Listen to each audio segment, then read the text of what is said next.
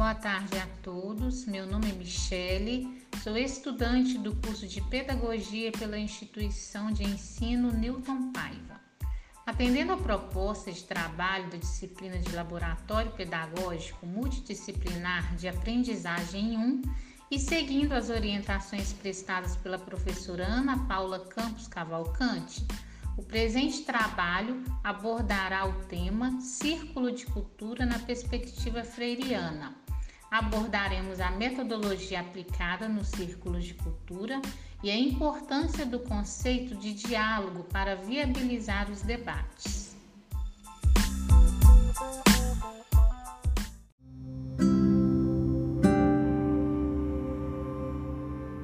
Paulo Freire, importante educador brasileiro, possibilitou, através de seus métodos de trabalho, caminhos que norteariam o processo educativo de forma que a educação fosse significativa e transformadora para a realidade do educando.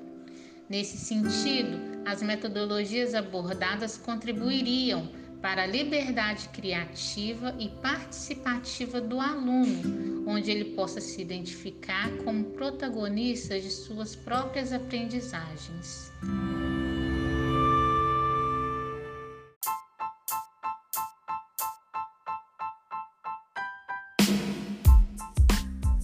Um dos métodos abordados pelo educador foi o círculo de cultura uma prática pedagógica que romperia com o método de ensino tradicional e hierarquizado. Geograficamente, essa prática se opunha àquela sala de aula estruturalmente enfileirada, que limitava as relações e a comunicação entre o educador e o educando.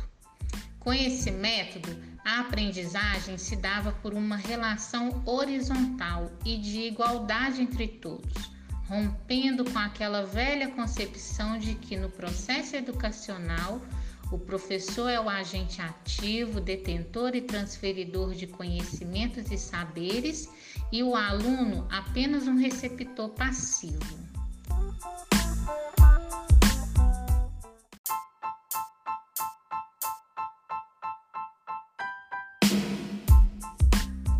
Nesse momento, eu gostaria de apresentar para vocês algumas colocações da professora Alessandra Dantas sobre o tema abordado.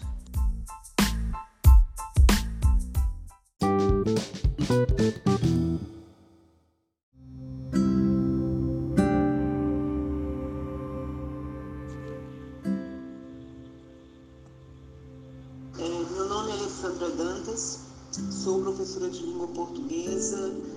18 anos. Atualmente eu ministro a literatura da Escola Municipal é, Geral Teixeira da Costa e sou coordenadora em outra escola chamada Escola Municipal Cora Coralina. E falar um pouquinho né, do Círculo de Cultura de Paulo Freire, é, essa ideia, na verdade, eu acho uma estratégia né, maravilhosa do Paulo Freire, que tem o objetivo de, de promover aquele processo de ensino-aprendizagem da leitura e também da escrita dentro de um debate sobre as questões centrais do dia a dia. Né?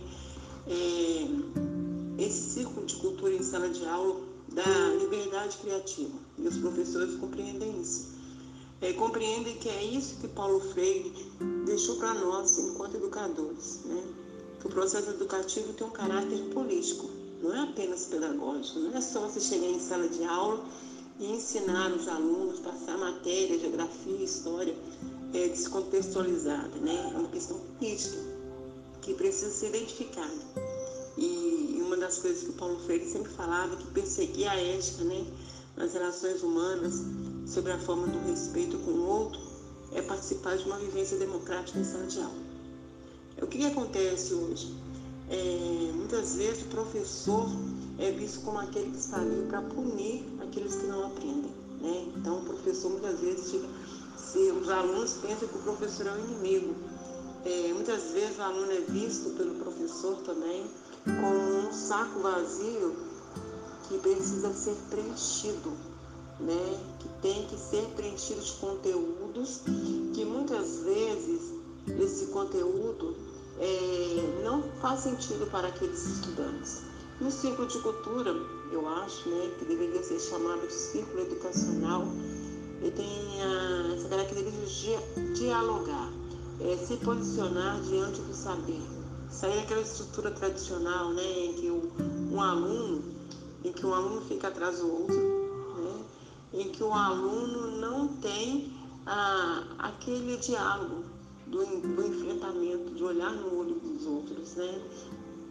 Então é isso. O ciclo de cultura é muito importante. Esse tipo de estrutura em sala de aula, né?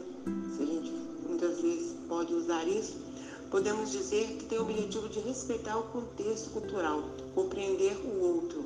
É, esse conceito de Paulo Freire sustenta uma, uma concepção de educação em uma relação de diálogo, de construção do conhecimento. Né?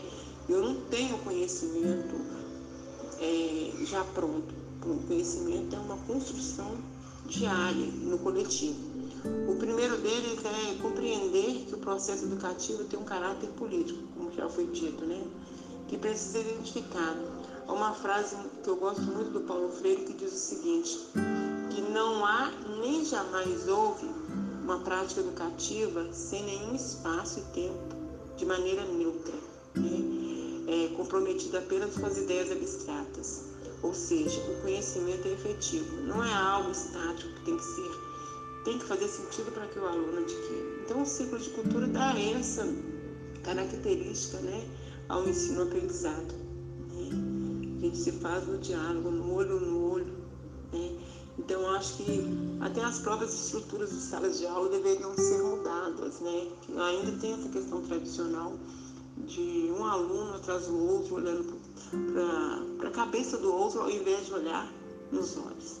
Então, o ciclo de cultura é muito importante a gente dialogar essa questão toda aí, né? Que é uma coisa antiga, né? Que a gente acha que é antigo, Paulo Freire, né? Mas que ele, ele tinha essas ideias hoje que são bastante contemporâneas.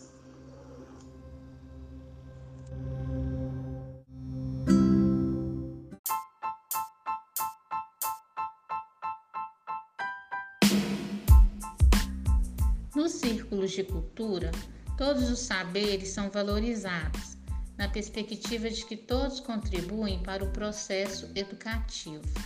A metodologia utilizada por Paulo Freire pautava-se nos temas geradores, elaborados pelo educador a partir de uma pesquisa de campo sobre o grupo a ser alfabetizado.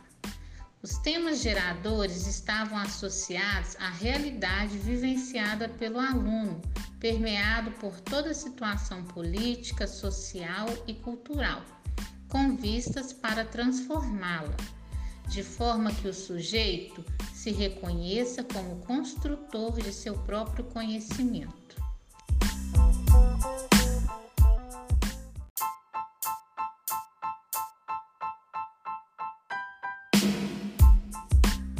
Ouçam outro relato da professora e educadora Ana Paula Caetano, da Escola Municipal Geraldo Teixeira da Costa.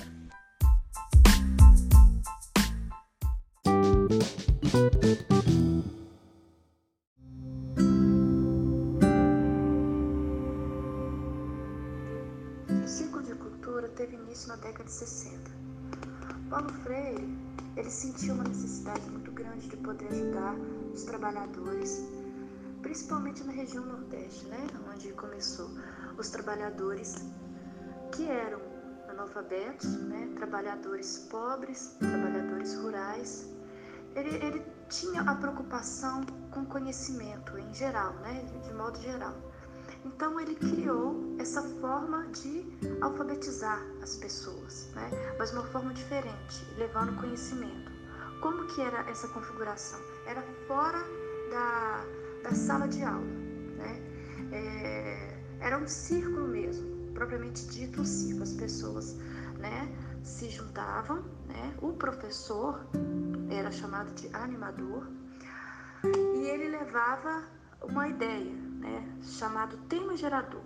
Né? Ele estudava, antes ele se encontrava com essas pessoas, conversava com essas pessoas e a partir daí ele levava um tema gerador para que as pessoas pudessem discutir. É, normalmente o tema era sobre problemas da comunidade, pois a ideia do círculo era que a comunidade discutisse, se organizasse, planejasse ações para depois concretizá-las, né? As praxes da, da, da aprendizagem.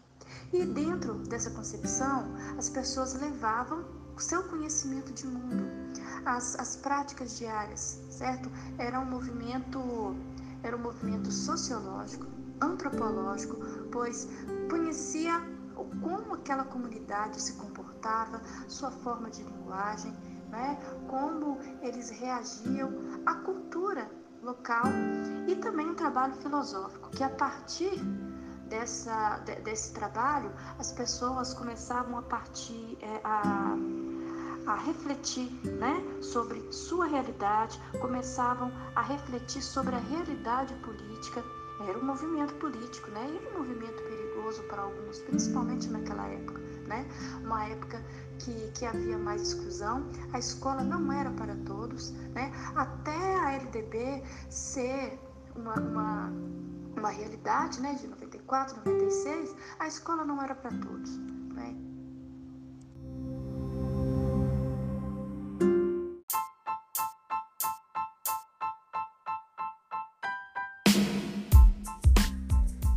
Paulo Freire, o sujeito pensante não pode pensar sozinho.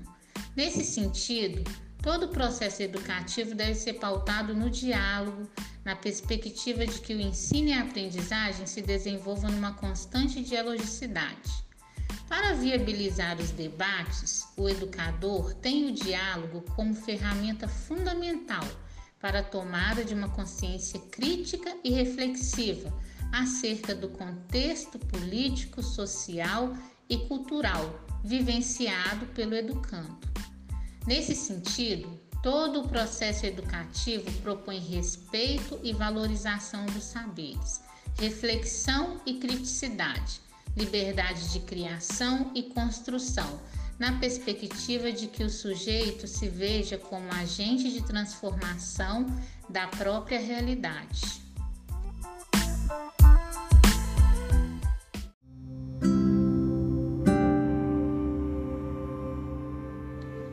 Finalizo agradecendo a todos pela colaboração e deixo aqui um pensamento freiriano acerca da educação.